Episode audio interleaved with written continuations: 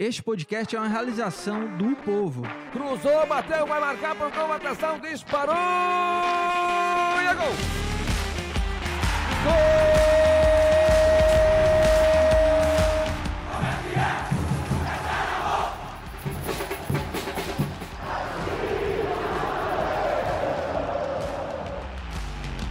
Fala rapaziada, é hora de podcast, o podcast do torcedor cearense.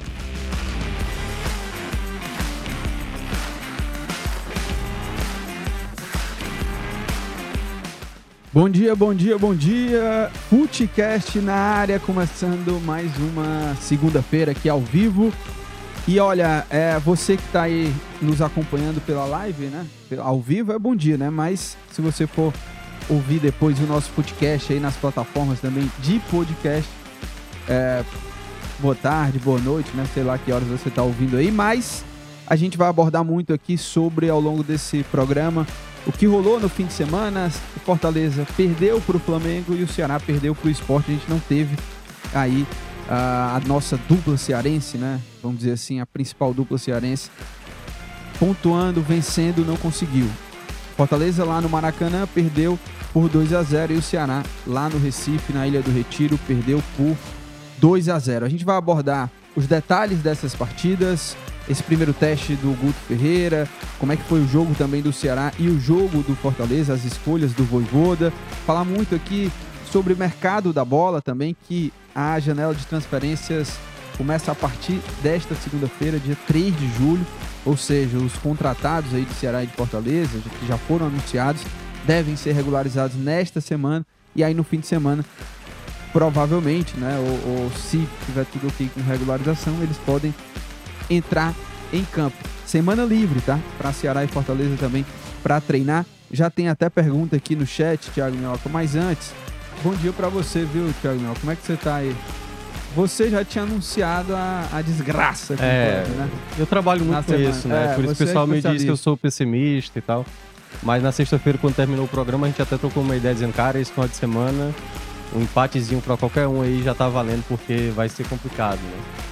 E a gente vai falar que eu acho que eu resumiria esse final de semana aí da dupla cearense, a principal, hum. como tarda falhando. Porque eu senti. Mas assim, eram, um eram de... resultados previsíveis. Não, é, exato. O fato de perder é, não é algo de outro mundo, né? Importante jogar contra o Maracanã, lá no Flamengo Sim. e tudo mais. E o esporte hoje está bem mais na frente do que o Ceará, né? O Ceará de hoje. E aí, obviamente, as derrotas não é nada para ah, que preocupante. Não, tem coisas ali que dá para tirar de positivo, né? Porque, é como eu costumo falar, analisar resultado apenas na base, pô, perdeu, então tá tudo errado, e se venceu tá tudo certo, vamos para cima, vamos subir, vamos ser campeão, vamos para Libertadores e tal. E eu acho que o futebol ele é bem mais do que isso. Né? O que aconteceu durante o jogo, que a gente vai detalhar, para mim teve muita coisa que foi boa, outras coisas que para mim foram é, erros, né? Acho de leitura, tanto de técnicos como também de jogadores. É, embora previsíveis, né, como a gente falou aqui, os resultados, né, não é nada de anormal o Fortaleza chegar lá no Maracanã, perder e o Ceará enfrentando a melhor equipe da, da Série B, chegar lá e também não conseguir a vitória. Mas o peso, obviamente, é, é. bem diferente para os dois, né? O, o Fortaleza foi muito bem nessa pós-data FIFA, criando até uma gordura ali, né? Venceu três partidas seguidas, é, uma delas, obviamente, pela Sul-Americana, mas foram venceu Atlético e Cruzeiro, seis pontos na tabela da Série A. E mesmo com essa derrota, ainda é um ponto só ali para o G6. O Ceará é que é, hoje é uma situação mais delicada. A, a, a distância hoje para o G4, que dá o acesso, né, tá de oito pontos. A gente vai abordar isso. Tem mais mensagens chegando por aqui também. A gente vai abordar ao longo do programa, tá? O pessoal que está chegando aqui ao vivo aqui no chat do YouTube, né, no canal do Povo, vai mandando mensagens. É, hoje, obviamente, né, não vai ser aquela festa entre os torcedores, né, porque não, não. o resultado não, não cada um vai jogar a carta. É, vai ter, vai ter muita corneta aqui, mas espero vocês, tá, corneteiros? Já mandem aqui no chat que a gente vai lendo ao longo do programa. Vamos começar pelo jogo que aconteceu no domingo, Thiago. Foi o jogo do Ceará é, e aí eu começo aqui, como a gente está começando os, os, outros programas também, criando esse hábito, que é analisar a tabela, tá? Eu vou te falar aqui porque eu até separei os resultados do pessoal que está acima do Lembrando Ceará. que a rodada ainda não foi, aliás, É. nenhuma rodada, né? Isso. Nem tem- A nem de B. Exatamente. No, na Série B, eu vou citar aqui ainda os jogos que vão acontecer hoje que também interessam ao Ceará. Mas pessoal da parte de cima, o Vila Nova empatou com o Atlético Goianiense. O Sport, obviamente, venceu o Ceará, é líder da Série B. O Criciúma venceu o Sampaio Correio. O Criciúma, inclusive, depois de perder pro Ceará, né? Tá indo muito bem.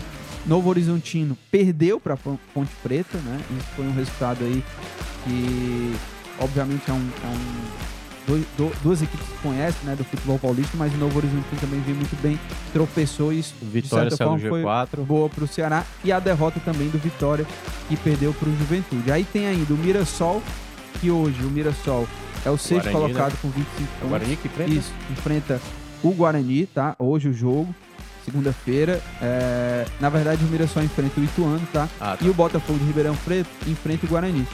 Esses dois jogos também é, influenciam no Ceará porque né, o Mirassol tá à frente hoje com 25 pontos.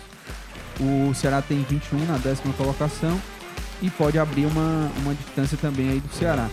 E nesse jogo Botafogo e Guarani, quem vencer ultrapassa o Ceará. E se empatar também o Botafogo. Mas o Guarani acho que já É, tá na não, frente. é, né? o Guarani já tá na frente, 22 Se o pontos. Botafogo tá? empatar, já passa o Ceará. Exatamente. Aí é o seguinte, ó. Esporte primeiro com 31, Vila Nova com 31 pontos na segunda colocação, Criciúma com 30 e Novo Horizontino com 29, é o G4. Então hoje o Ceará na décima posição com 21 pontos, tá aí a 8 pontos desse, desse G4. E aí, Thiago Mel, qual é a preocupação?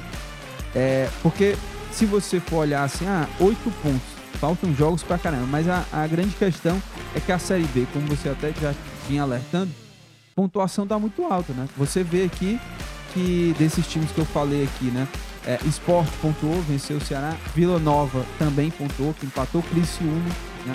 Quem não pontuou foi é, Vitória e Novo Horizontino, mas você tem aí o Mirassol que vencendo hoje vai abrir também uma vantagem sobre o Ceará e essa distância vai ficando cada vez maior, né? Uhum. E aí cada tropeço ou, ou cada jogo se torna tem um peso maior de decisão, né? Dentro desse universo do Ceará, Exatamente. o que aumenta a pressão, aumenta tudo. É, o Ceará tá quantos jogos sem ganhar? Já são Quatro, Quatro- jogos. quatro jogos, né? Foram dois Foram- empates, É, antes da, da pausa, teve o que? a derrota pro CRB. É.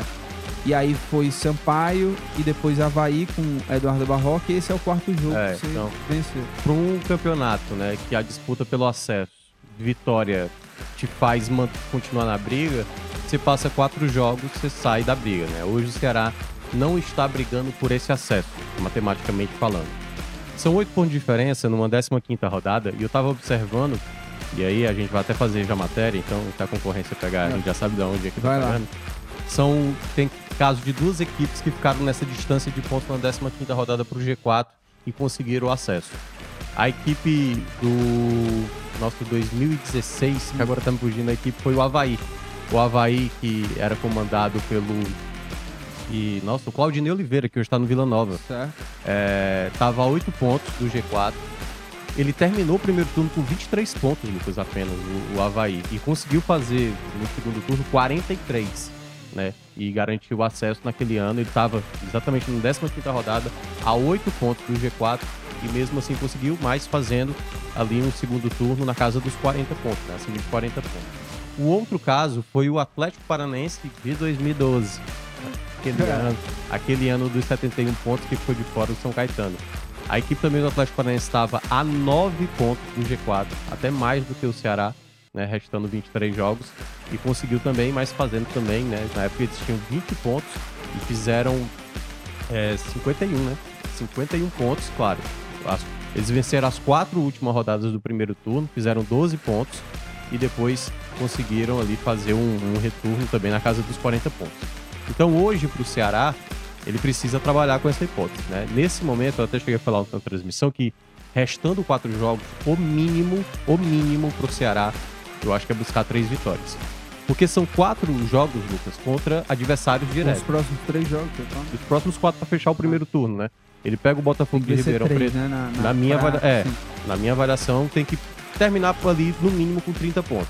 Para tentar fazer um retorno ali de 36, 37, enfim. Eu tô imaginando que po- possa precisar algo desse tipo para ter uma segurança melhor para a classificação. Então, nesses quatro jogos que o Ceará vai ter, que é Botafogo de Ribeirão Preto, aí tem aí a sequência, é Botafogo de tem. Ribeirão Preto. O Ceará enfrenta Botafogo de Ribeirão Preto, jogando em casa, depois enfrenta o Mirassol, ou seja, duas equipes que a gente citou que vai jogar hoje que estão ali na mesma é. faixa. É, depois enfrenta o Vila Nova, Vila Nova, jogando dentro de casa, e depois enfrenta o Juventude fora. Um, eu acho que é um, são quatro jogos é, chaves Chato, até contra tal. adversários Direto. E, é, direto. São quatro jogos de seis pontos. É por isso que eu tô dizendo. Fazer três vitórias aí é para entrar na disputa. Se o Ceará fizer menos que isso, ele vai ter que se esforçar muito mais no retorno para tentar disputar esse acesso.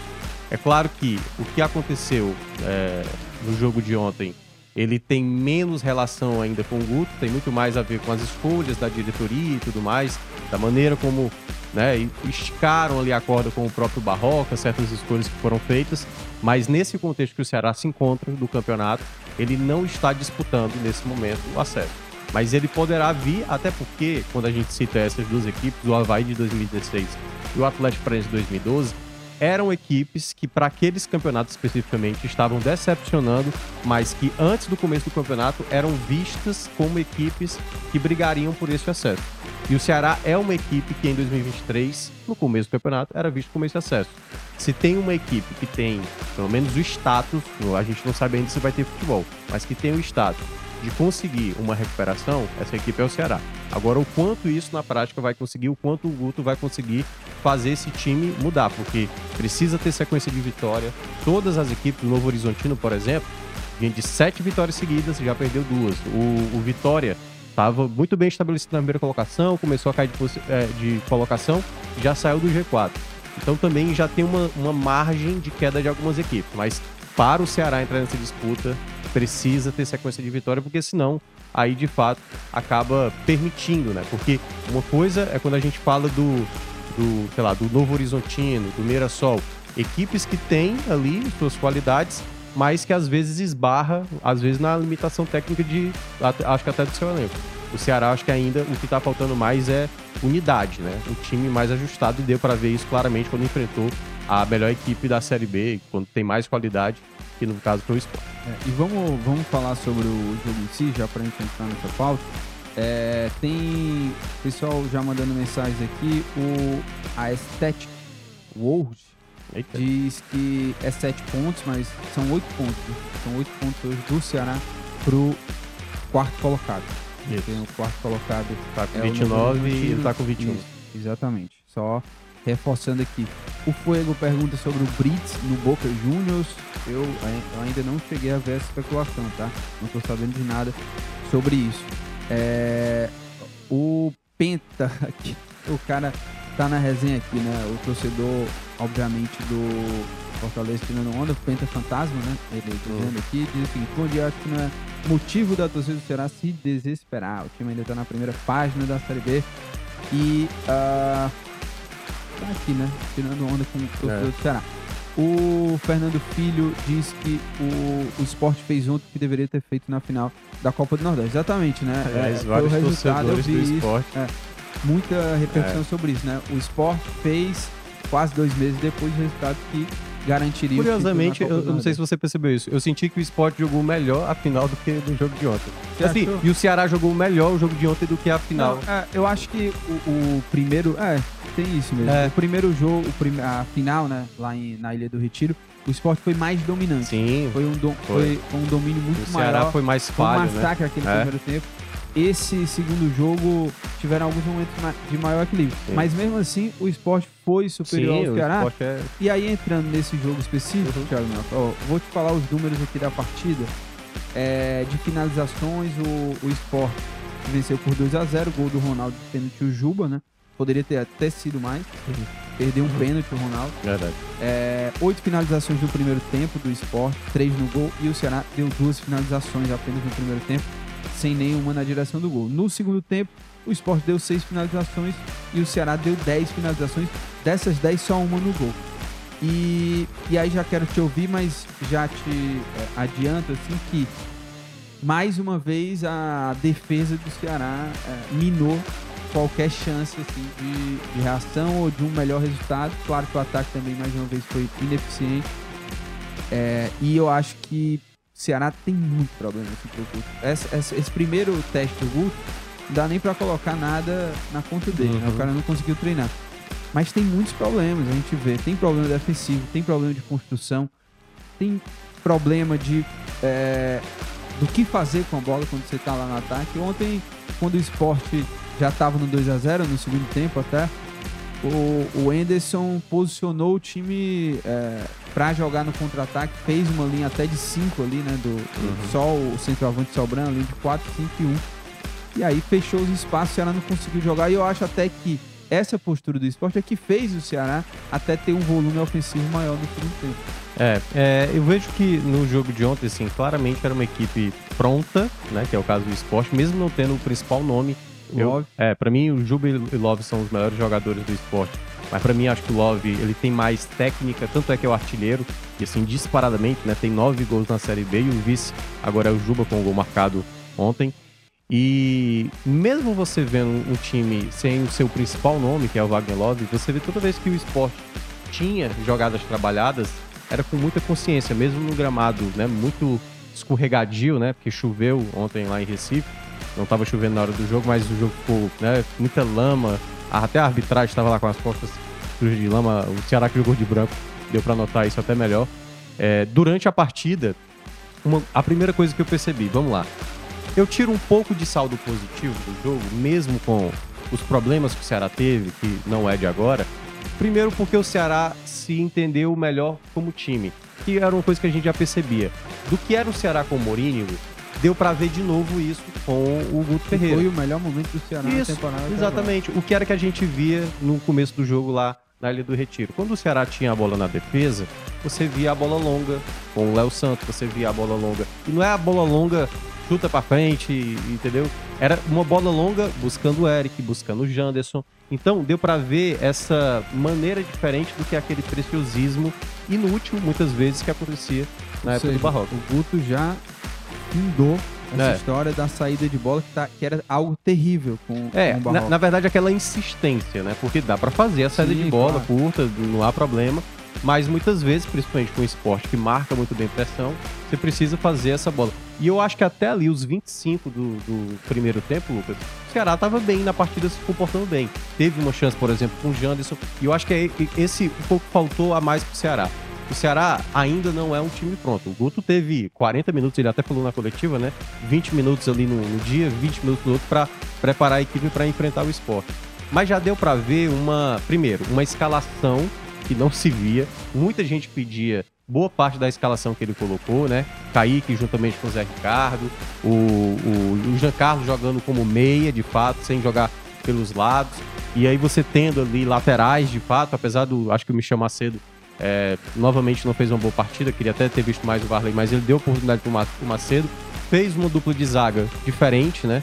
Ainda continuou com o Thiago Pagunçá, manteve ali o Léo Santos, e aí eu acho que é onde a gente começa a falar dos problemas que começaram a acontecer. Porque com três minutos de jogo, o Léo Santos deu uma entrada numa jogada no meio de campo, o jogador e... tava de costa pro gol, assim, e totalmente o... inútil. Entendeu? E o Léo Santos até tava bem, eu acho, na partida até. Pois é. Vinha, vinha ganhando, vinha sendo um cara ali importante nesses duelos.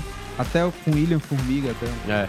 E aí a gente começa a falar dos problemas dos zagueiros, especificamente. Que tem um sistema defensivo, mas os zagueiros especificamente bem atrapalhados. Não só, e é porque antes a gente falava muito dessa questão da saída de bola, mas defensivamente, na função que se fala assim, pô, pelo menos para tirar a bola, a gente viu muitas dificuldades dos zagueiros do Ceará. O Santos teve uma bola na linha de fundo que se atrapalhou, que o esporte prevaleceu, uma bola que o Thiago foi tentar cortar, quase fez um gol contra. Então, assim, os problemas ali da dupla de zaga foram muito gritantes. E aí os dois gols muito parecidos, né? O primeiro, que foi um passe ali, foi do, do, do Fabrício Daniel, né? Que o Jorginho saiu cara a cara ali com o Bruno e o Bruno acabou fazendo a penalidade e o, e o Ronaldo acabou fazendo de pênalti. E depois uma jogada muito parecida, já não ia acabar o primeiro tempo ali, uma bola metida pelo próprio Ronaldo. E aí o Juba ali cara a cara com o Bruno e acabou fazendo 2 a 0 Então. Parecidíssimo. Muito parecido, né? Bola, sim, na profundidade, o velho facão As ali. Costas, é, exatamente. E que já tinha acontecido, que era, eu, achei, eu senti um problema do Ceará defensivamente, é o lado direito, que era o lado do Michel Macedo, não tinha recomposição. E o Michel, quando queria defender um pouco mais alto, ele tomava muita bola ali, né, na, a, a, na parte defensiva, uma liberdade que o Juba tinha. Então, o esporte atacava, atacava com muita facilidade, que é um problema que a gente tem falado há um bom tempo dessa questão das laterais também do Ceará. Quando voltou do intervalo, eu cheguei a falar na rádio. Eu falei, olha, o Ceará precisa mudar. Eu mudaria já no sistema defensivo. O Léo Santos está muito mal, terminou o primeiro tempo muito mal, já trocaria aí. E o Guto, assim, a gente não tem como cobrar tanto do Guto, mas eu acho que ele fez uma leitura tardia do momento. Porque quando começou o segundo tempo, foi o pior momento do jogo do Ceará. Foi aquele momento em que o Ceará ficou a ponto de tomar uma goleada, né?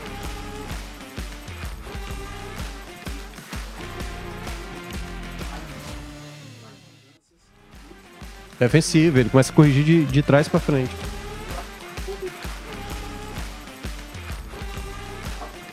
É. O Janderson tava errando muito nas jogadas de ataque, né? Porque, é, porque eu acho que assim, quando começou o segundo tempo, foi o momento mais alarmante. Foi quando realmente o Ceará tomou um vareio de bola do esporte. Né? Porque o esporte perdeu uma penalidade, o esporte teve uma chance, o Edinho, se tocasse no Juba, tava livre ali para fazer o 3 a 0 Então foi um momento mais caótico do Ceará que a gente vem vendo desde o começo da temporada, os problemas defensivos. E aí, quando ele vem com as mudanças, tudo bem que aí você pode falar, ah, o esporte deu uma recuada e tudo mais. Mas eu acho que até o esporte deu essa recuada sabendo que o Ceará. O Ceará, o Ceará hoje, mesmo com as críticas em cima do elenco, o Ceará, na minha avaliação, tem um campo, tem um, um, um elenco mais equilibrado entre titulares e reservas, comparado ao esporte. O esporte, quando perde um jogador, como perdeu o Jubilov no jogo passado, ele sente muito mais, né? O Gabriel Santos, que tá lá, é muito criticado, tanto teve um momento que até o, o Anderson bateu boca lá com os torcedores. E, e, e, nesse momento foi quando o Ceará passou a crescer no jogo. Teve muita bola, né, Lucas? Que passou ali na entrada da área. Teve uma jogada que o Pulga tocou. O Pulga, aliás, entrou muito bem. Que o, o Jean Carlos não conseguiu dominar. Tudo bem que o jogo ficou parecia futebol de sabão, né? Começou a ficar muito escorregadio. Teve uma cabeçada na trave do Nicolas. Então houve um momento, que aí eu acho que é um ponto que é importante ressaltar do Ceará, um momento de reação. Um momento em que o Ceará construía jogada. Não era um Ceará atabalhoado. Era um Ceará construindo, bola trabalhada. Tanto que seriam dois gols de jogada trabalhada, né? Uma com um pulo ali da, da esquerda, que foi exatamente o do Jean Carlos, e uma outra que foi a cabeçada do Nicolas. Então, é, eu acho que é o, um time que vinha tão mal, jogando assim de uma maneira tão desastrosa, é um pouco de alento mostrar que há uma possibilidade de melhoria. O quanto isso vai ser suficiente para a gente ver uma melhoria ou não, a gente só vai saber mais à frente, principalmente no meio à urgência que o Ceará tem. Né? O Guto vai ter o jogo na próxima sexta-feira contra o Botafogo e depois passa uma semana para enfrentar o próximo adversário que vai ser no outro domingo. Então, assim, é, foi uma partida ruim no Ceará, assim, do, do, que já vinha acontecendo, mas já deu indícios do que pode mudar e alertou um ponto que o Ceará, essa semana, o Ceará tem que dar, assim, uma urgência muito grande nesse setor defensivo. Lateral esquerdo, na minha avaliação, mais dois zagueiros precisam chegar não para compor o elenco, mas para chegar com a titularidade. Então é muito importante o Ceará não perder tempo quanto a isso, porque a cada, a cada rodada que passa, o Ceará tropeça, vai ficando mais distante o acesso. O Ceará, esse começo do jogo, já, já, já mostrou algo diferente, uma postura mais intensa. Não parecia aquela postura apática que a gente viu em outros jogos, até com esses últimos jogos com Barroca. Assim, Se entendendo mais como time. Eu acho Exato. que é, talvez foi e, isso. E o, o Guto, eu acho que sem nem tempo de trabalhar, talvez na conversa, mas a gente viu, e o Guto sabe montar isso muito bem nos seus times, que é fazer duas linhas ali aproximadas, né? Duas linhas de quatro aproximadas, e no começo tava isso, o esporte tinha um pouco de dificuldade de encontrar os espaços né, na defesa uhum. do Ceará. É, mas aí depois sai o gol, o time começa a se desorganizar. E pra gente falar só sobre alguns, algumas peças, né? Eu acho que o Guto já começou bem nesse sentido de armar um time é, que você que a gente entende até né como um, um time mais equilibrado né? trouxe o Janderson o Eric o Jean Carlos como meio inclusive eu gostei do, da partida do Jean Carlos uhum. eu acho que ofensivamente foi um dos melhores jogador, jogadores do Ceará é. diante do esporte Vitor Gabriel foi talvez é... o jogador que ficou um pouco mais abaixo né? é o Vitor Gabriel é, a bola também não chegou tão redonda é. assim, né? Foi mas, muito mais questão da mais, briga. Mas eu digo mais pela função dele. Sim. Porque como tinha essa bola esticada, Sim, ele é. não prevalecia em muitas dessas jogadas, né? Ele, ele tem muita essa questão de esforço. O Nicolas, por exemplo, não só por conta da cabeçada, mas eu acho que ele, na característica, eu até tinha citado isso é, na transmissão ontem, Lucas, não sei o que é que você pensa. Sim. O Vavá me perguntou. Você prefere Nicolas ou Vitor Gabriel, assim, para agora nesse com o Guto? Eu falei, olha, o Nicolas trabalhou com o Guto no começo do ano lá no Goiás. Eu acho que o Nicolas tem mais a característica do 9, sabe assim? Do cara que consegue se impor ali. E como vai é, chegou o Bissoli também, uma outra alternativa que ele pode utilizar, um jogador de característica diferente. Mas eu vejo que o Ceará ele tem é, um atacante com essa característica mais parecida com o que se espera né, de um camisa 9, que é uma presença diária, algo que o Vitor Gabriel, especificamente nesse jogo, ele não conseguiu exercer. É, e olha, é, mas ainda falando da, das peças, né? Acho que o Jean Carlos foi muito bem, gostei dele como, como, esse, como esse meia, né? Eu acho que foi o melhor jogador ofensivo do Ceará na partida. E sobre a zaga, que mais uma vez, né, Thiago Mel, a zaga do Ceará dando problema, batendo cabeça. Lenta. Lenta. E o Thiago Pagnussá, é, assim, a gente, a gente vê muito treinador falando sempre, a gente fala muito no futebol que futebol é merecimento. E o Thiago Pagnussá, ele não tá merecendo. Pelo contrário, ele, ele precisa ir pro banco de reservas até para preservar o jogador, para tentar resgatar a confiança. Não é que o Thiago Pagnussá é um zagueiro sem qualidade. Ele é, um, é uma peça importante trazida pelo Ceará nesse mercado. Então, você tem que tentar recuperar ele. Porque do jeito que tá, hoje, o Thiago Pagnussá tá sem condições de ser titular. Uhum. É um jogador sem confiança e você via isso também, assim, é, em, em, certos momentos, o nervosismo dele dentro do jogo, porque o jogador também sabe, né, quando falha. Ele sabe que aquela falha dele ali foi crucial pro, pro gol e, os, e o outro gol também vem nas costas dele, né?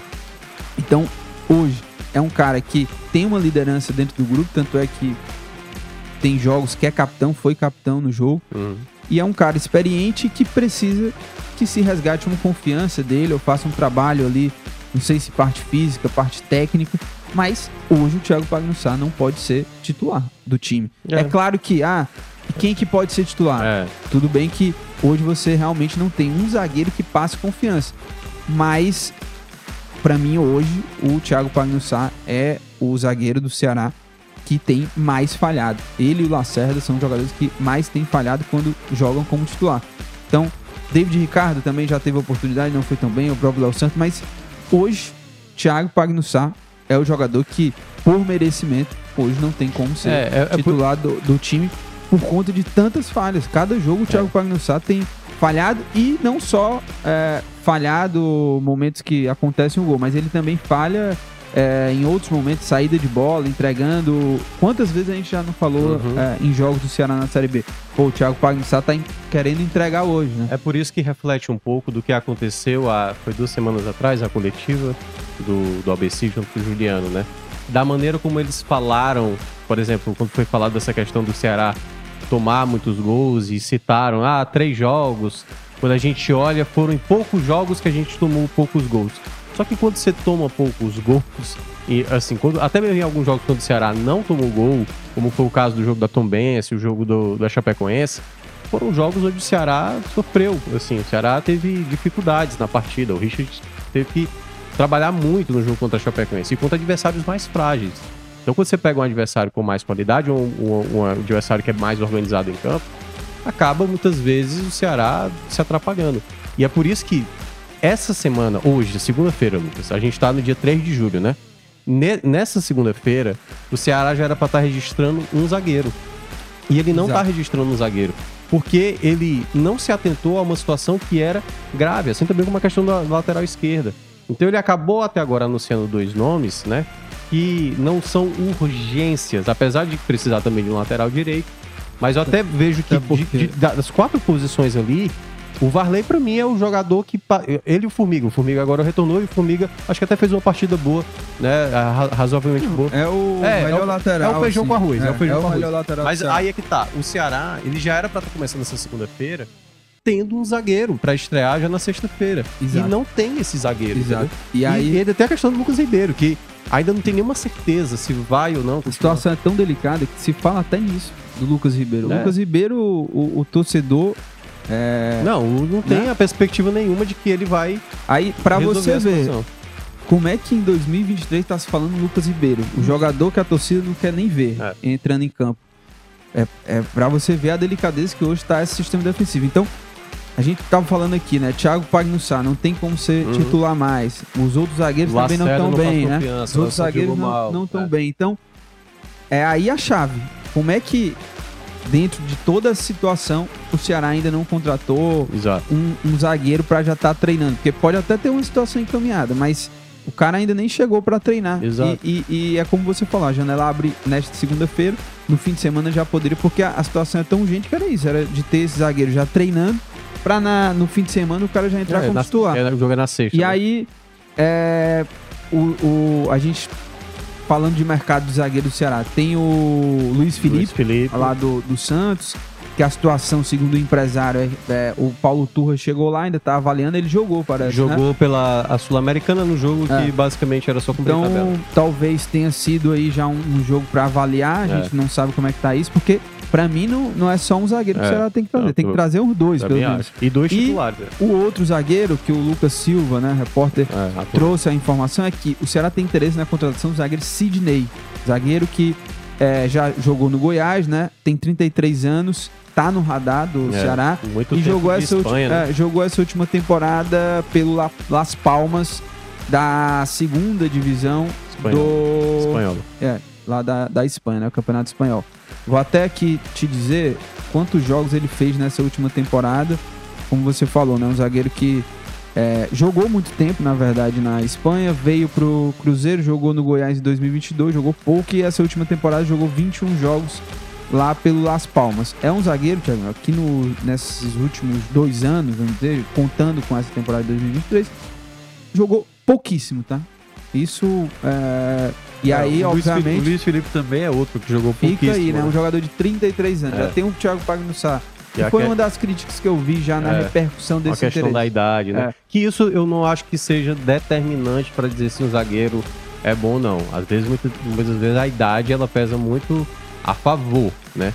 Nesse caso especificamente, Lucas, é, é por isso que eu, eu cito. O Ceará teve ali duas semanas, né, da, da pausa da data FIFA, na minha avaliação, era para usar esse tempo, claro, o treinador, no caso, eles decidiram continuar com o Barroca, treinando a equipe, mas em busca no mercado de, assim, mas quando abrir a janela, por isso que eu tô dizendo, entra um, a questão do erro principal, acho que por parte ali internamente do Ceará, porque não se olhar dessa maneira, o Ceará, Lucas, tem aí o número de gols que o Ceará já tomou na temporada, dá uma olhada aí no número de gols que o Ceará tomou na temporada. Certo, São vai. muitos gols tomados. E quando a gente olha no começo de temporada, você tem muito jogo que você é o favorito, né? Você vai enfrentar equipes mais frágeis.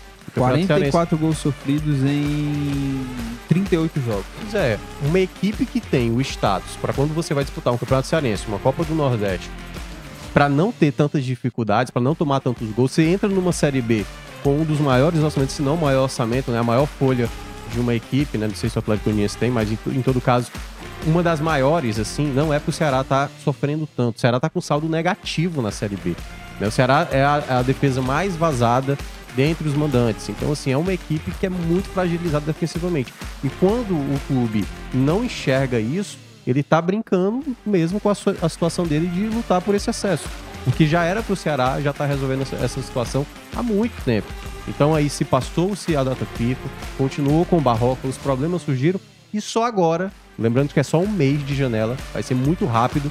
O Ceará, se não tiver realmente nada encaminhado, isso pode acabar comprometendo até mesmo na escolha, porque passa a ser naquela coisa da urgência e você acaba olhando assim, não, é zagueiro, pois, pois vem, entendeu? E aí você acaba não fazendo a melhor escolha no mercado.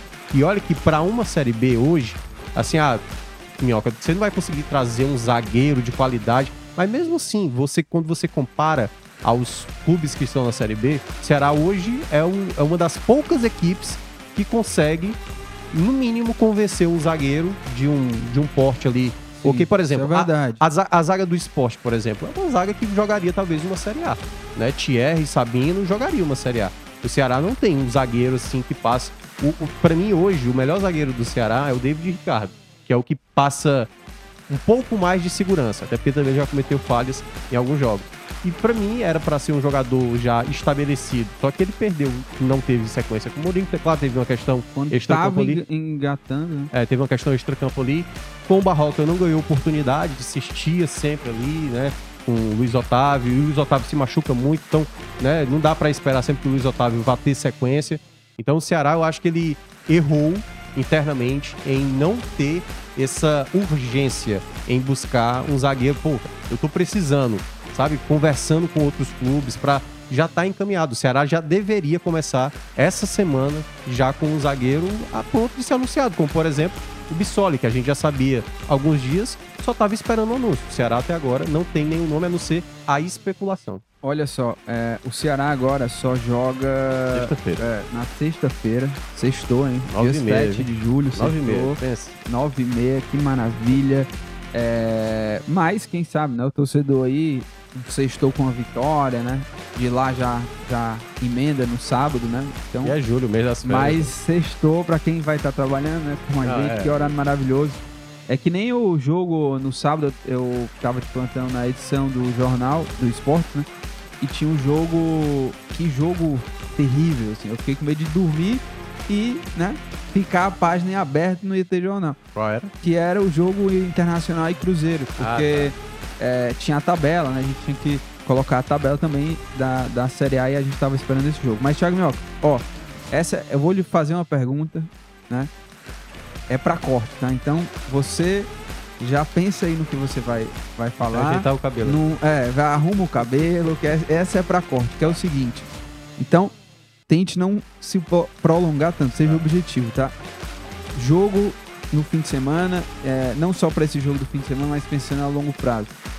O que, que você é, falaria, né, assim, a, na, dentro da sua análise, o que, que o Guto hoje, a missão dele, assim, quais são os principais pontos que ele precisa ajustar nesse Ceará? Lucas, eu vejo que para ter a, a melhoria significativa, vai ter que ser necessário durante esse período, até o jogo da sexta-feira, trabalhar muitas jogadas assim defensivas assim.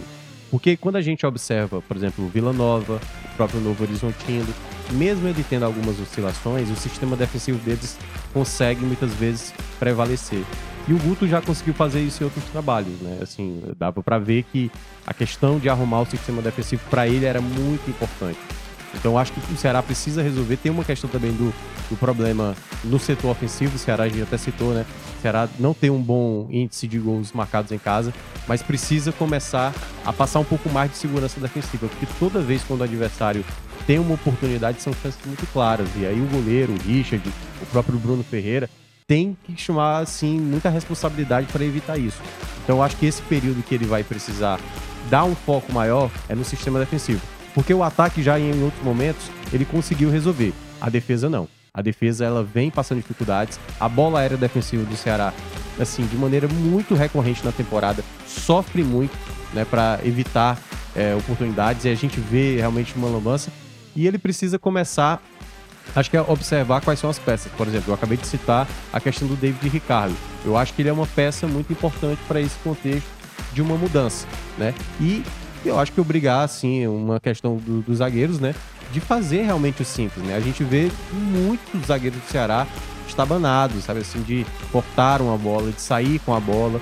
O Ceará precisa começar a criar mecanismos para se proteger. Eu acho que a primeira palavra, né, que o Guto tem que estabelecer no grupo é: vamos nos proteger, vamos tentar não ser tão agredidos para a gente aproveitar as qualidades que a gente tem no elenco, né? Você tem o Eric, você tem ali o Nico, você tem o Vitor Gabriel, jogadores que em alguma jogada pode acabar sobressaindo, porque a qualidade do Ceará hoje nesse elenco, nesse elenco formado, eu acho que não é algo tão gritante como alguns colocam, como se o Ceará fosse um dos piores elencos dessa Série B, o que eu discordo bastante. Então eu acho que essa para mim deveria ser a prioridade do Guto até o jogo da sexta-feira. Tentar melhorar muito o sistema defensivo, não acho que vai ter uma melhoria, assim, é, vai me chamar a atenção do Ceará mudar radicalmente, assim, nossa, vai fazer uma partida espetacular defensivamente.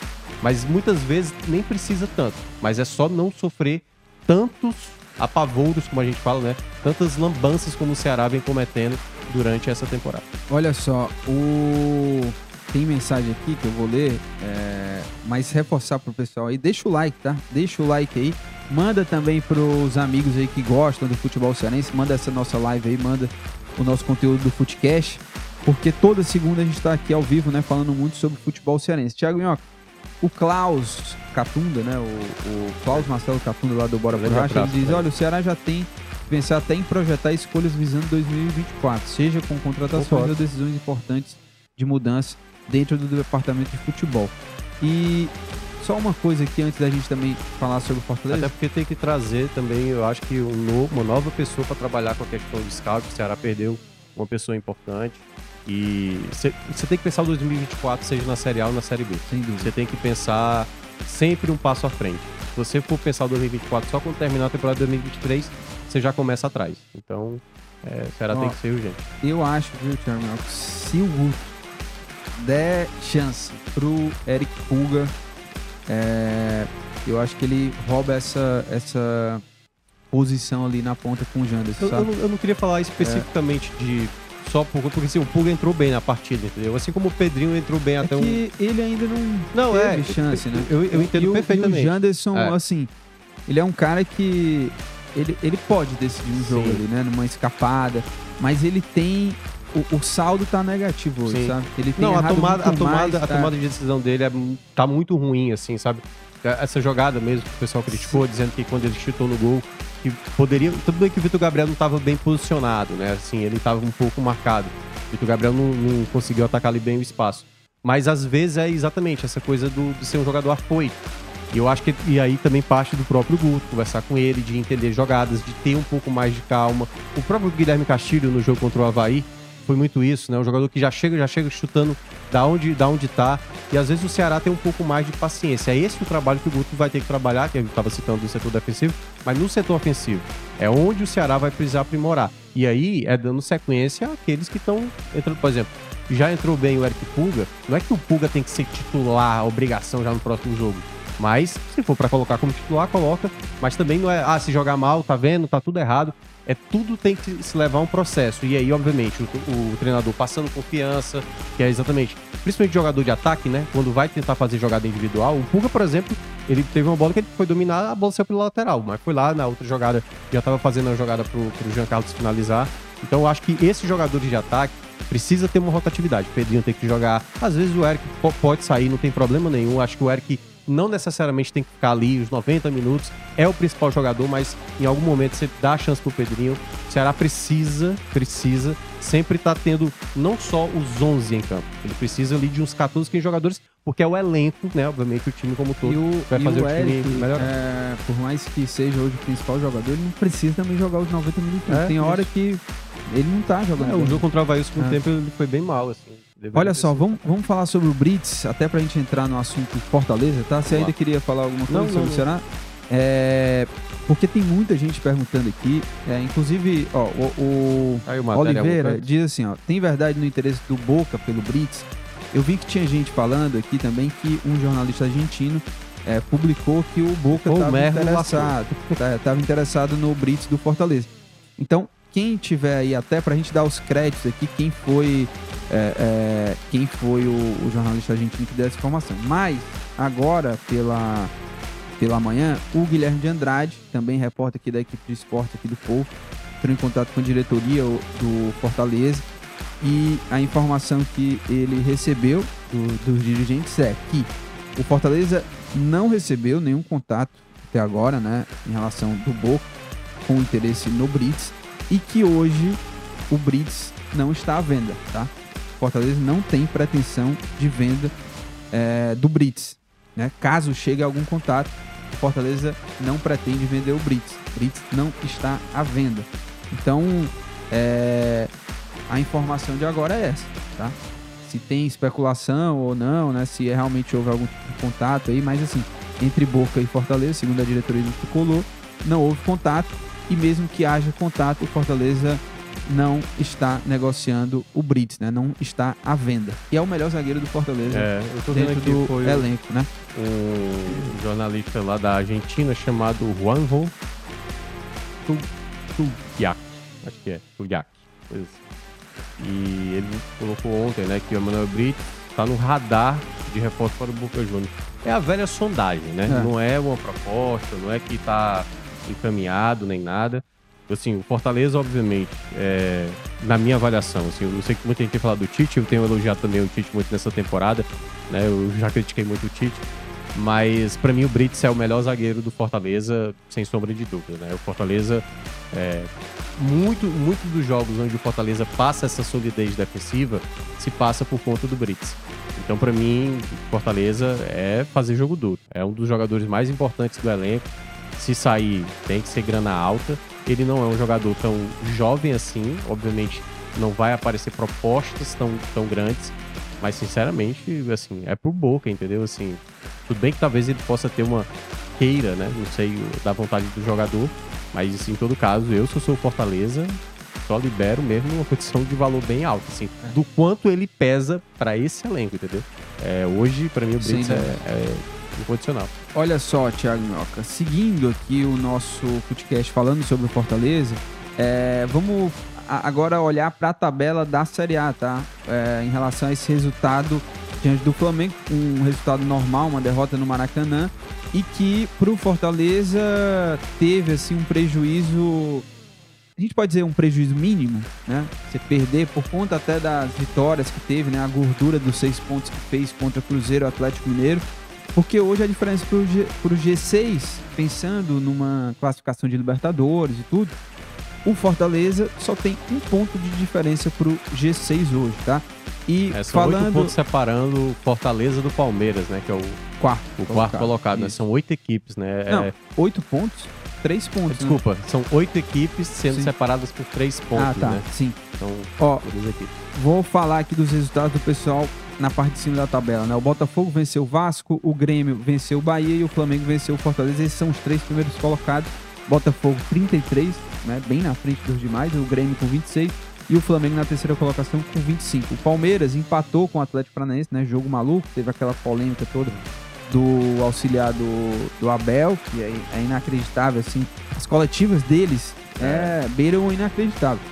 Palmeiras com 23 pontos, só 3 pontos de diferença aí pro Fortaleza, o Palmeiras que tá na quarta colocação. Aí teve o Bragantino que tá muito bem, viu, com Caixinha. Ah, três vitórias Eu seguidas. assisti o jogo do Bragantino contra o Flamengo, assisti esse jogo também contra o Corinthians. O Corinthians só só dá raiva, tá? Pro torcedor. Não, mas é já que melhora. Não, não melhora. Vai, não. vai acreditar. Não, não melhora. O Vanderlei deu a, Busca, a coletiva você vai conseguir, do Luxemburgo. Vamos ser campeão dessa série Bragantino não vai. O Bragantino venceu o Corinthians por 1x0. Aí o Flu perdeu pro São Paulo, segura o Tricas, tá? Porque com o Dorival, eu acredito Dentro de casa, fora de casa que é... é... Luciano, né, batendo boca lá com é. o Cris é, e o Inter empatou com o Atlético Mineiro, tá? Bom resultado assim, pro Fortaleza. É, esse pessoal, to, todo mundo tá. Esses 10 clubes que eu citei aqui, né, todos estão aí à frente do Fortaleza. Mas, por exemplo, o Atlético empatou, né? Não abriu margem do Fortaleza, que está em nono com 20, o Atlético Mineiro com 20. O Fortaleza é o décimo primeiro com 20, tá? 20 pontos. São Paulo que venceu, chegou a 21 pontos, né? O São Paulo tá numa, numa recuperação agora, né? É, o São Paulo tá muito. Na verdade, essas equipes. O próprio é- Fluminense que perdeu é, muitos jogos é, também, é, perdeu agora, tá estacionado ali Essas equipes do, me, do, meio aí, então tá, tá, tendo muita trocação de pontos. Muita trocação de pontos. Então não dá pra gente. Tanto é, eu não sei agora após a 13 terceira rodada, certo? Que a gente tá terminando essa 13 Tem jogo, rodada. tá? É, Ainda é, na parte de baixo, né? segunda, né? Goiás e Curitiba, e jogão. Se, se o Goiás vencer, joga o Corinthians lá para o Z4. É, né? sim. Exatamente. É e, e, é o, e, é o, e é o Curitiba, né? Ou seja, tem chance do Corinthians entrar nesse Z4 aí. Mas o campeonato, Lucas, está para mim bem dividido nesse momento, né? Assim, tem, vou dizer, digamos, três blocos, né? Tem o bloco do Botafogo, que está sem treinador, mas que deve ser anunciado. Tem o bloco desse pessoal, mas que você começa a ver né, do, é, equipes que conseguem ter uma boa sequência, como é o caso do Grêmio e o Flamengo, apesar de ter perdido ali pro Bragantino. E vem a galera do meião, né? Que aí vem lá do Palmeiras, que obviamente é o, um time com muito mais peso, né? Um dos favoritos a ainda brigar por esse título. E aí você junta todo mundo ali, o Inter, o Atlético Paranaense, o Fortaleza, o São Paulo. Nenhuma dessas equipes, talvez, a gente pegando um recorde curto, quem está melhor aproveitando é o Bragantino. Quem conseguiu voltar da janela sendo bem mais efetivo foi o Bragantino, em termos de resultado. O Fortaleza, e aí já entrando um pouco no que foi a partida, quando a gente vê esse jogo, pô, o Flamengo no Maracanã não vai ser fácil, né? Apesar de que o Flamengo, você citou esse jogo do Bragantino, contra o Bragantino foi uma partida. Assim, o Bragantino jogou muito bem, o Flamengo jogou muito mal. E nesse jogo específico, foi lá dentro, é, nesse jogo do sábado do Maracanã, mesmo eu achando que o jogo ia ser complicado, eu achei que o Fortaleza perdeu uma boa chance de bater esse Flamengo. Eu também acho. O, é... o sentimento que deu durante do o jogo... primeiro tempo É até. porque, assim, muita gente vai falar, a, é. falar a questão do Pikachu. O pênalti perdido pelo Pikachu, eu entendo perfeitamente. Mas eu vou pegar o caso do Palmeiras ontem contra o Atlético Paranaense. O Hendrick perdeu também uma penalidade no começo do jogo. E o time foi lá, fez um, fez dois é, a zero. Mas aí é, eu não acho que a comparação é Não, válida, não, o que eu só tô dizendo assim é porque o pessoal às vezes não, quer justificar a derrota sei, por é, conta do pênalti perdido pelo. Pikachu. E eu não acho que, que foi apenas 90 minutos. Exatamente, perceba, logo após que o Fortaleza perde a penalidade com o Pikachu, o Tinga cometeu uma falha. Que o Gabigol, Sim. acho que não fez nem movimento para fazer o, a bola bate no Gabigol e é gol. Então, assim, o que foi que aconteceu? Novamente um erro do Tinga, né? O Tinga já tinha falhado no jogo contra o Botafogo. O Tinga jogou muito bem, é bom deixar claro, na, na partida contra o Atlético Mineiro aqui. Mas quando você vê, assim, às vezes um jogador especificamente não tá bem na temporada, como é o caso do Tinga, isso dificulta. Então, não à toa, quando teve essa troca pelo Dudu, que o Tinga saiu machucado, deu para ver o porquê que o Dudu não é titular. O Dudu defensivamente ele tem problemas. Por isso que aquela coisa que a gente sempre cita. Por que, que o Voivoda não estabelece o Brits ali pela direita em alguns momentos, sabe? Traz mais um zagueiro, sabe? Coloca ali, quem sabe, o Bernardo Chapa para ganhar uma oportunidade. Você viu ontem, o, o ontem não, no sábado, hum. o Fortaleza jogando eu mais uma vez, em alguns momentos, era um esquema, Sim, hora variando, linha é. de 5, linha de 4, linha de 3. E, e, deu. Aí pronto. 4-4-2. E, e, aí, mesmo tomando o gol, uma coisa que deu para ver no Fortaleza, que é uma, uma marca do, do Voivoda, é ele não deixou. Não, não esmoreceu. Ele foi para cima. Ele teve chances claras. Claras. E aí é que tá. Por isso que, assim, porque o Pikachu, na verdade, ele tá fazendo uma temporada ruim. É mais fácil falar do Pikachu pela perda do pênalti. Porque ah, se faz. A gente não sabe. É um grande si. É a mesma coisa do pênalti do Galhardo contra o seu, seu Portenho e o pênalti do Romero contra o Mérida o mesmo contexto. Começo de jogo perde o pênalti e o time acaba perdendo no final. E aí sempre, pô, se aquele pênalti tivesse sido é, feito. Mas Só é que... que... como é um si, né? A gente não sabe se ao tomar, ao tomar um gol, se o Flamengo iria, por exemplo, se impor. Né? A gente sabe, não, a gente é, sabe poderia ter perdido com o gol do Pikachu de pênalti. Isso, mas isso. eu acho que a questão, assim, é que você não pode perder pênalti contra o Flamengo. Eu entendo assim, perfeitamente. Um, um time como Fortaleza, é, onde você enfrenta um time com uma capacidade maior Concordo em termos plenamente. de elenco, qualidade de investimento, é. dentro do Maracanã. Concordo plenamente. Você não pode perder um pênalti. O, o pênalti do Pikachu, se ele tivesse convertido, o Fortaleza poderia ter perdido. Poderia ter perdido. Mas assim, quando a gente vai analisar o que aconteceu tá. no jogo, né?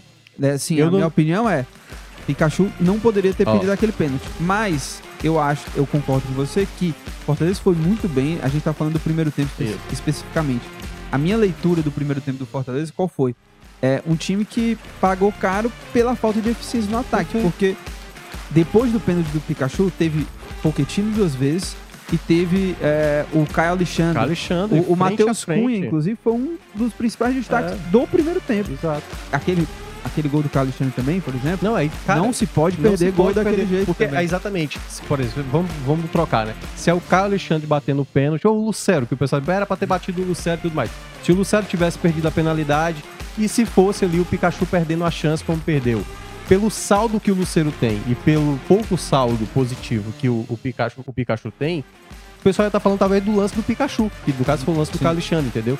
Porque, às vezes, justificar apenas por conta do pênalti, e, e para mim eu acho que é uma coisa que está acontecendo muito recente, assim, de maneira muito recorrente nos, nos, últimos dias, nos últimos meses. Tá tendo muito pênalti desperdiçado, muito pênalti desperdiçado. O Ceará perde, o Sampaio perdeu, tem muito goleiro muito bem. E o Pikachu não bateu tão bem o pênalti não assim, bateu. não bateu o pênalti tão bem assim. Só que eu tava até debatendo com o Marcos, que ele é até torcedor do Fortaleza, dizendo assim, pô, se tivesse batido como o Veiga, o Veiga perdeu um pênalti recentemente, né? Você viu, né? E o Veiga chutou para fora, por exemplo. Assim, pô, mas se Ronaldo bate... mesmo. Pois é. Exato, o Ronaldo chegou até a perder um pênalti. É, se tivesse batido tal qual bateu o Veiga, que mesmo, é tipo assim, o Veiga tentou bater o pênalti tirando do goleiro, mas bateu para fora. Todo pênalti perdido sempre é lamentado. A torcida do esporte tava lamentando o terceiro, o terceiro gol que não saiu. Então, assim, pênalti, ou você faz ou se você não faz. Se ele é bem batido ou mal batido, se a bola entrar, tá resolvido. Só que, e aí é por isso que eu não quero me ater só à questão da penalidade. O que aconteceu depois do jogo, para mim, também foi tão preocupante quanto a penalidade perdida.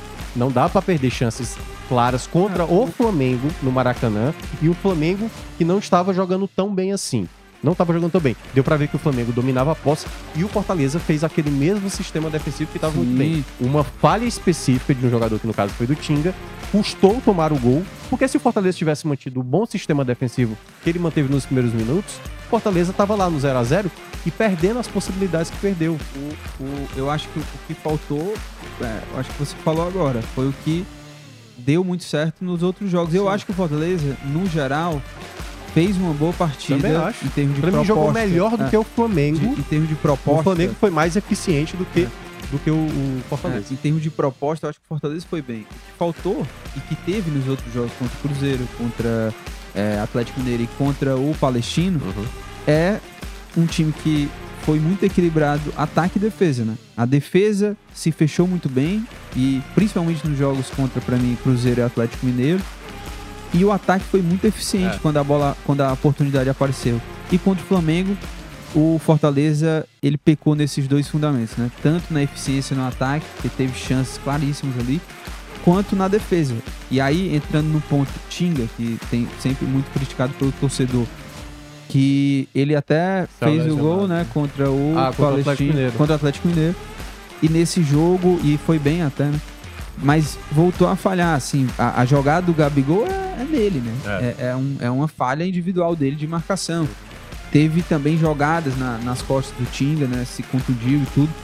Mas é um cara que tem a confiança do Voivoda, mas o Voivoda também precisa olhar um pouco mais para essa situação. Não é só é, eu vejo que o Voivoda ele banca mesmo o Tinga. Eu Sim. acho que é um jogador de confiança, capitão, capitão líder, ídolo, muito tudo. a questão do Pagno mas, que é, é, a questão de falhas é, que mas custam caro. Você precisa também é, olhar o que está acontecendo. O Tinga, realmente, ele tem, tem momentos que ele vai lá, faz uma boa partida e ganha confiança de novo, né, para estar no time titular. Mas assim, é como a gente falou.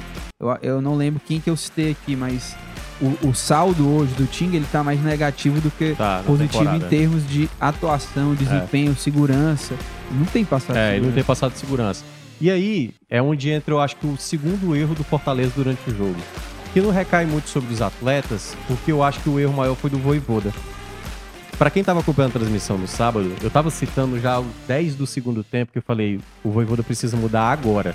Porque o, o Flamengo não tá fazendo nada na partida. O Flamengo simplesmente o Flamengo, eu acho que entendendo que o Fortaleza é muito bom de transição, o Flamengo passou a deixar a bola pro Fortaleza. Depois de fazer o segundo. É, no... Não, é. Aí o Flamengo ele não tava conseguindo mais atacar. O Fortaleza começou o segundo tempo bem melhor, bem melhor. E eu acho que aí é onde faltou a leitura pro Voivoda.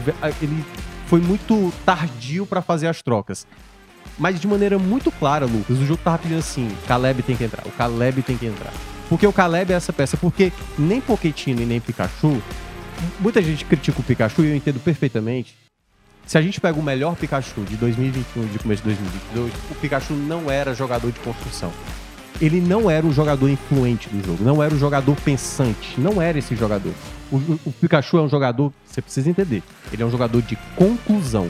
Ele se destacou na temporada 2021-2022 sendo um grande finalizador, uma, um cara que chegava para resolver. E vez ou outra ele participava de uma jogada ofensiva, mas a jogada era toda na esquerda. 2021 com o Crispim e no ano passado com o Capixaba. As jogadas aconteciam muito mais por esse lado esquerdo. Quando o Fortaleza tinha no Poquetino uma partida de novo, mais abaixo do Poquetino, até mesmo no jogo contra o Atlético Mineiro eu cheguei a criticar. Ele fez o gol, que foi o primeiro gol que o Fortaleza fez, mas quando você olha o geral ali, o Poquetino vem jogando mal. E a peça que precisava naquele momento, por exemplo, o Lucero fez um ótimo primeiro tempo. Um ótimo primeiro tempo. Muito bem, né?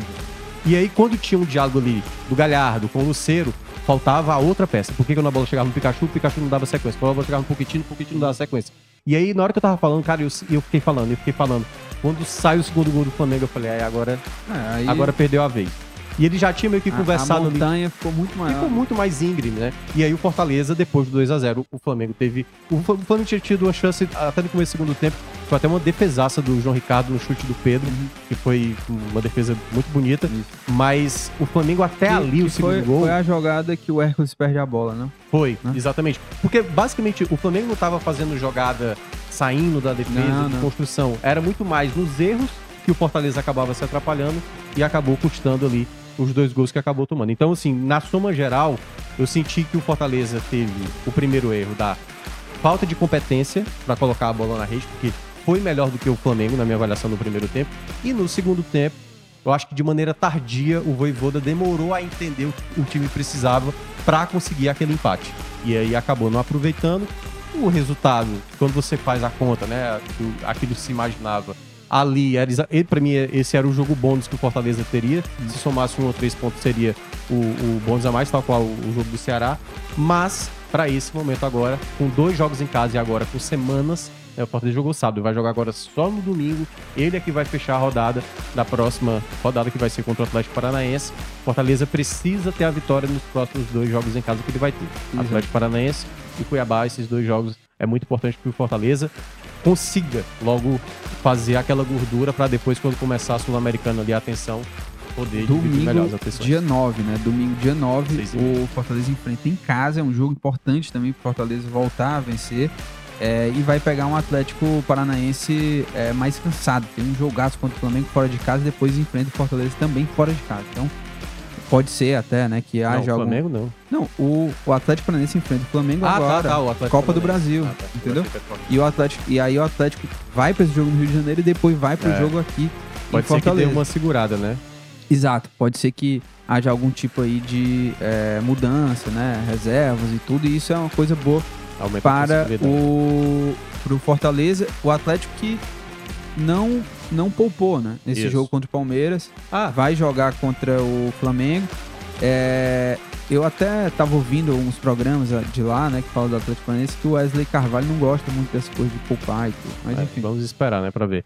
Mas, e aí o outro detalhe, né? Você fala muito dessa questão do Pikachu e eu entendo a crítica, para o Pikachu uhum. vem fazendo uma temporada mais abaixo, mas volta a ressaltar, eu acho que a questão foi bem além do Pikachu. É, a partir da, do próximo jogo, já vai poder utilizar Sim. Marinho, que é exatamente o jogador é, que atua por ali. Que é o, o Pikachu tá guardando hoje, para mim, a posição ali é. pro Marinho, que obviamente se entende que ele veio para ser esse titular ali. Agora, sabe o que, que eu, eu gostei, assim, dessa. Da, assim, óbvio, o resultado foi ruim pro Fortaleza, mas a postura do time. É, sabe quando você começa a ver um time que tá, tipo, jogando de forma mais segura? É, você não viu uma, uma oscilação tão grande, gigantesca. Obviamente que você faltou eficiência, faltou. É, houve, é, falha, houve, falha é. houve falha. Mas, no geral, o comportamento da equipe, o sistema tático, você vê que há um, um, um, hoje uma estratégia, uma proposta de jogo muito bem definida e o time parece estar muito bem treinado. Sim. Então, é, é diferente quando você joga mal pra caramba, né? Oscila de um jogo é. pra outro. E isso o jogo do Botafogo pós... talvez tenha sido é. um jogo mais. Não, mas pós-data FIFA, é, ah, o Fortaleza tá passando uma segurança Sim. maior e que, é, na, pelo menos na minha projeção pro jogo do Atlético Paranaense, Fortaleza tem tudo para ir tem. lá e conseguir um bom resultado. Claro. Jogar bem e é. conseguir um bom resultado. A partir do momento que o Fortaleza agora vai ter só jogos semanais, só no final de semana, passa a, ao Voivoda tanto criar outras alternativas, como a gente estava citando, essa questão do Brits jogar como lateral direito, talvez seja mais interessante, até porque ele pode jogar numa linha de 3, pode jogar numa linha de 4, o Brits é bom por conta disso, né? Essa questão que a gente tá falando do Boca, né? Perder o Brits ainda é isso, sabe? Porque ele é um cara que faz todas as funções da defesa. E... para qualquer contexto que precise de um, de um zagueiro pela esquerda, um zagueiro pela direita, um zagueiro enfim, qualquer contexto ali, o Brits ele acaba sendo essa peça importante. Então eu vejo que pro momento agora é o Fortaleza se preparar bem para fazer boas partidas contra o Atlético Paranaense, contra o Cuiabá. Cuiabá é um adversário, se não me engano, é o terceiro melhor visitante da. Venceu o Santos, né? 3x0. Venceu 3x0. Foi a primeira vitória, né? Eles eram o pior, o pior mandante da Série A, mas são ótimos como visitante. Então, por mais que o Cuiabá se desenhe como o jogo mais acessível, é um time que joga melhor fora de casa. Então, assim, é tentar aproveitar esse momento para trabalhar muito bem, para você diminuir, como o Fortaleza fez nos primeiros jogos, diminuir os erros, assim, fazer os, os erros menores possíveis e, obviamente, aproveitar a oportunidade. Você já tem alguns jogos que o Fortaleza, às vezes, é bem superior ao adversário e não consegue ampliar o placar, né? Porque você tem dois atacantes que vez ou outra vão estar resolvendo o jogo para você, né? É, até se fala muito em Fortaleza na Série A, que os atacantes, o Moisés foi embora, é o artilheiro ainda, né? Tá com três gols. É que Acho que o atacante que tem mais gols é o quê? Dois gols, né, marcados. Em certa parte eu entendo que não tem um jogador prevalente, é, uma, uma prevalência de gols. E eu acho que, vez ou outra, isso vai, vai acabar ressaltando. Mas eu acho importante você ter todos os jogadores do elenco com possibilidade de fazer gol. Eu, pra mim, eu prefiro mil vezes ter que um lateral faça gol, que um meia, que um volante, que um, um ponta. Para mim, todo time tem que ter o potencial de fazer gol, porque aí aumenta as suas chances. E você tem que ser muito equilibrado atrás. Então, acho que são esses pontos que o Fortaleza, né, o Voivoda vai ter que trabalhar bem na semana. O Voivoda, quando tem uma semana, geralmente ele consegue implementar né, jogos melhores. E acho que agora vai ser um momento bem importante para o Fortaleza ganhar uma gordura. Olha só, Roberto Maia, é, falando desse esquema do Leão com esses pontos, Pikachu e Coutinho, não vai dar certo. Eles não conseguem dar continuidade a jogadas, ou então chutam é. errado, se o Voivoda não mudar, não vai funcionar. O Manuel Paiva aqui dizendo que ele tinha falado também dessa situação do Tinga, né? Falou que muitos passos errados, fraco na marcação, o Ronier falando do Brits. Olha, sobre o Brits, tá? Quem chegou depois, a gente já abordou aqui sobre esse assunto. Isso. A diretoria do Fortaleza te entrou em contato, Guilherme de Andrade, nosso repórter. E a informação é de que não houve contato, que o Brits não está na venda, que o Fortaleza não tem pretensão nenhuma de vender o Brits. Volta aí um pouquinho que a gente falou sobre isso, tá? É, o Rodrigo e o, e o De Afonso ele diz: jamais entenderei a dinâmica de pênaltis do Fortaleza, onde capacidade ah. técnica é preterida por, por motivos outros. E existe hierarquia. Tem uma pergunta para ti quanto a isso. Ah, fala aí. É, é... Você acha que o elenco hoje do Fortaleza passa confiança para pênalti, para bater pênalti? É isso que eu quero dizer. Não muita, né? Porque a gente já viu o Galhardo perdendo pênalti. O próprio Luceiro eu acho que já perdeu pênalti. Eu acho que o Luceiro não perdeu nenhum, não. O Luceiro tá não? 100%. Ah. Mas assim, mesmo. Então deveria é. ser o cara, né? Me, mas, mas, assim. O é... Pikachu também já perdeu. É, mas não assim, só agora, é, né? É porque assim, eu, eu gosto muitas vezes de, de frisar não só por conta. Vamos lá, o Luceiro não perdeu nenhum pênalti fez. Se o Luceiro tivesse perdido, o Luceiro entraria também no balaio. Eu acho que o Fortaleza tem que aproveitar muito esse mês de julho, porque a partir de agosto vai começar os mata-matas da Sul-Americana. E, obviamente, nas oitavas, nas quartas, na semana final, nas quatro possibilidades, se o Fortaleza for avançando, ele pode ir para a disputa de pênaltis. Já antes. Bem, Sorteio depois de é, antes, antes de, do Fortaleza é, ter tido. O Fortaleza não teve disputa de pênaltis esse ano. Mas no começo do ano eu cheguei a falar sobre isso. Eu não vejo hoje no elenco do Fortaleza uma segurança para bater pênalti. Eu acho que o Fortaleza vai ter que trabalhar, aproveitar esse mês de, de julho, já que não tem tanto jogo no meio de semana, para aprimorar com os jogadores. Porque muita gente fala dessa questão como se o Luceiro fosse bater no sábado ali, e já o gol já estava feito. O que eu acho um grande si. Apesar de ele estar sempre de aproveitamento, o Pikachu, no ano 2021, ele estava sempre de aproveitamento até perder contra o Grêmio. Eu acho que foi contra o Grêmio que ele acabou perdendo. Então eu não acho que o Fortaleza tem um especialista em pênalti. Ele tem um jogador que já converteu todas as suas cobranças nessa temporada, que é o Luceiro. Mas eu acho que o Fortaleza tem que trabalhar Não. penalidades, principalmente porque quando começar a, os mata-matas da Sul-Americana, vai ser necessário Sim. você aprimorar. Então, Zé Wellison, jogadores que vêm do banco, né? Romarinho, todos esses jogadores Não, vão ter que ser, vão ter que o... se preparar para isso. E assim, né? É, é, sempre aquela coisa de o, o, que perdeu e aí por que não o outro, né? É. Porque o, se o Lucero perde, talvez o questionamento seria o Pikachu, é. não foi o Pikachu, é. mas enfim, eu acho que pênalti não se pode perder. O jogo, do, o jogo do Mérida, não, eu tenho nem dúvida, Lucas. Pênalti não dá Só que perder. hoje, é que tá. O Veiga. Mas assim, é, é isso que você o, tá falando. Ó, porque... Quem são os melhores batedores de pênalti hoje do Brasil? Veiga e Gabigol, né? Eu acho que eu acho que todo mundo concorda com isso. Veiga e Gabigol são dois jogadores que perderam o pênalti. Eu acho que já é essa temporada. O, o Gabigol perdeu no Campeonato Carioca e o Veiga perdeu. Só que o índice deles é muito baixo de, de, de, de erro, né? De, para perder um pênalti. Então eu vejo que, no geral, o Fortaleza não tem um elenco hoje que tem essa, essa especificidade como garantia. E para mim tem que trabalhar muito bem. Porque na hora do pênalti é muito ali. No jogo contra o Mérida, eu não queria que o Romero tivesse batido. Eu queria que o Pikachu tivesse batido. Pois é, o Pikachu acabou de perder contra Sim. o Flamengo.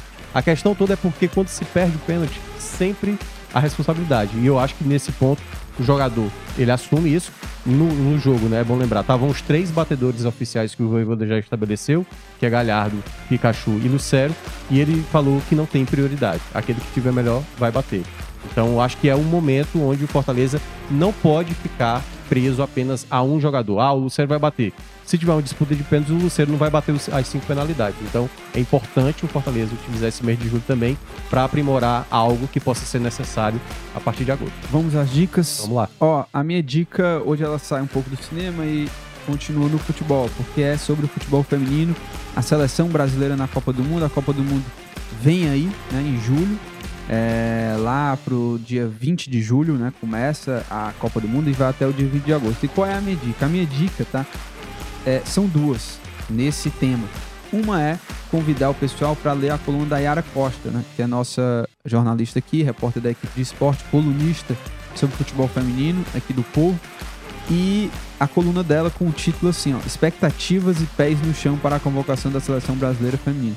Você aí que tá um pouco por fora, né, quer saber mais sobre a seleção em termos de chances e a, a Yara traz nessa coluna um pouco dessa desse olhar, né, de como que o Brasil chega para essa Copa do Mundo.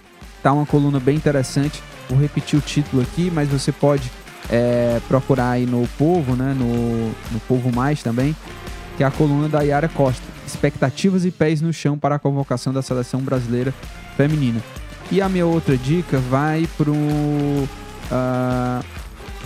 para podcast, né? Podcast também é, o assunto é, que trata sobre também sobre Copa do Mundo Feminino, Brasil na Copa e o futuro do futebol feminino também está bem interessante e que você vai se atualizar bem aí sobre a seleção brasileira na Copa do Mundo de futebol feminino. O que, que você nos conta, Thiago? Cara, eu tô tentando saber o nome de um filme que eu vi na, no Telecine. Que é não sei o que estranha, cara. Eu, eu não tô com o aplicativo aqui aberto. Você já então... assistiu essa série que todo mundo tá falando aí, da Os Outros? Os Outros? É, que é da Globoplay? Não, não, não. Eu não tenho Globoplay, eu tenho o Telecine. Ah, tá. Eu tenho o Telecine. Mas eu esqueci o nome. É no filme que não é essa foi um filme mais. Eu tô, eu tô fazendo. Depois eu falo, mas é, foi um filme que eu assisti que eu esqueci agora. Que você não vai. Sei o que é estranha. Entendi. E tem a ver com Essa é a sua dica, né? É uma dica que é impossível de, de mas, chegar até ele. Não, mas é porque esse filme ele me pegou um pouco assim. Eu fui ver meio de maneira despretensiosa lá no Telecine. Mas tem alguma coisa estranha, tá lá no Telecine Play, tá?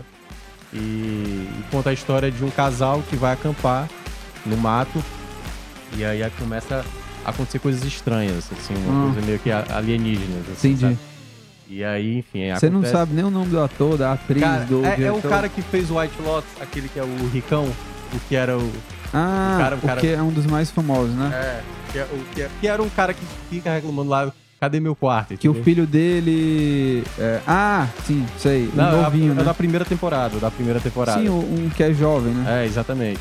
É com ele. É... Mas assim, é um filme bem normal. Esse aqui passável. não. Não é esse não. Não, não, esse aí é o da segunda temporada. É... Ah, esse, né? É, esse aí, exatamente. O nome dele é o Jack, Jack, Jake Lacey. Lacey, é. Deixa eu ver aqui os filmes dele, tá? É. Vamos ver aqui. Bota aí, é algum 2019 desse? aí, 2019. Um obse uma obsessão desconhecida, tá, não tem tá nada aí. a ver com estranho. Uhum, é. Mas é desconhecido. Tá no Telecine, Paramount. Telecine. Ah, tá no Paramount. Tá no Paramount também? É. É, mas é um filme bem normal, assim. É aquele filme que passaria super... Tá, mas é suspense? Tipo... É, tipo um ah, suspense. Ah, boa. Vou assistir, tá passaria tá anotado. No... Tava precisando de um, assim. É, passaria no super cine, assim. É um filme que não acontece muita coisa, uhum. mas é um filme... É eu... o que tem pra hoje, né? Nossa é o que tem pra hoje. Mas eu acabei assistindo de maneira... E eu acabei achando, ok, pô, não, tem uma ideia aí, sabe? Não é nada de outro mundo mas também não é um filme desastroso como é o 65 lá, né? Ah. E eu tô fazendo agora de novo a maratona do, dos filmes do Indiana, Indiana Jones, Jones, né? Eu, eu assisti Os Caçadores da Arca Perdida, que é maravilhoso. Cara, o primeiro filme é muito bom, é cara. Eu vou assistir de novo. O Spielberg é, já era gênio realmente naquela época, assim, tem muita coisa que ele quebrou paradigma e o filme é legal até hoje. E o segundo, que é O Tempo da Perdição, Caramba, eu não lembrava que era um filme tão ruim. o 2, né? É o segundo, que é o daquele lá que eles vão pro. Eu tipo, preciso me atualizar, porque eu não lembro mais de nada. Tem aquela pedra que o cara quer tirar o Sim. coração dele, lembra? Pois é. E tem até o menino que ganhou o Oscar agora, que é o. O Kid One que fez. Sim, é, sim. ele era garotinho, garotinho. Né? short. E, enfim. Ele, então... ele ganhou com aquele filme que é ruim demais, o não, tudo ao mesmo tempo, todo mundo. E, enfim, e aí, basicamente, o, o, primeiro é muito bom, o segundo é muito ruim, e eu agora eu vou ver a última cruzada, né? Eu vou ficar de molho aí uns dias, mas eu volto aí possivelmente na quinta e na sexta. Isso. Fazer um outro procedimento Exatamente. aí. não é estético. Uhum. É, mas em todo caso, é, eu tô, tô aí na expectativa para acompanhar o novo Indiana Jones, o 5, né? Que é o, o desfecho aí de Harrison Ford, que marcou. Pra, pra mim, foi o meu primeiro super-herói, assim, na minha Harrison mente. Ford. Né? Foi é, assim, eu, queria, eu... eu queria ser o Indiana Jones quando eu era garoto. É, não, eu brinquei também de, eu queria Indiana muito ser Jones. Indiana Jones. Assisti, assim, eu. É, inclusive, eu acho que eu comprei assim, uns, uns DVDs piratas pra, é. da trilogia, sabe? É. Mas, enfim, Thiago Minhoca, é mais uma segunda-feira, né? Que a gente vai encerrando aqui de Footcast. Lembrando que os nossos episódios ficam disponíveis nas plataformas de podcast, né? Então, procura lá o Footcast na sua plataforma de podcast preferida. É importante também, tá? Deixa lá a tua curtida, o comentário lá também na plataforma de podcast, que isso ajuda bastante a gente. E claro, toda segunda-feira a gravação acontece ao vivo aqui no canal do Povo no YouTube, tá certo? Tamo junto. Valeu, Thiago Minhoca. Quem sabe segunda-feira, né, a gente traga melhores notícias aí de Ceará e Fortaleza. Um abraço, valeu!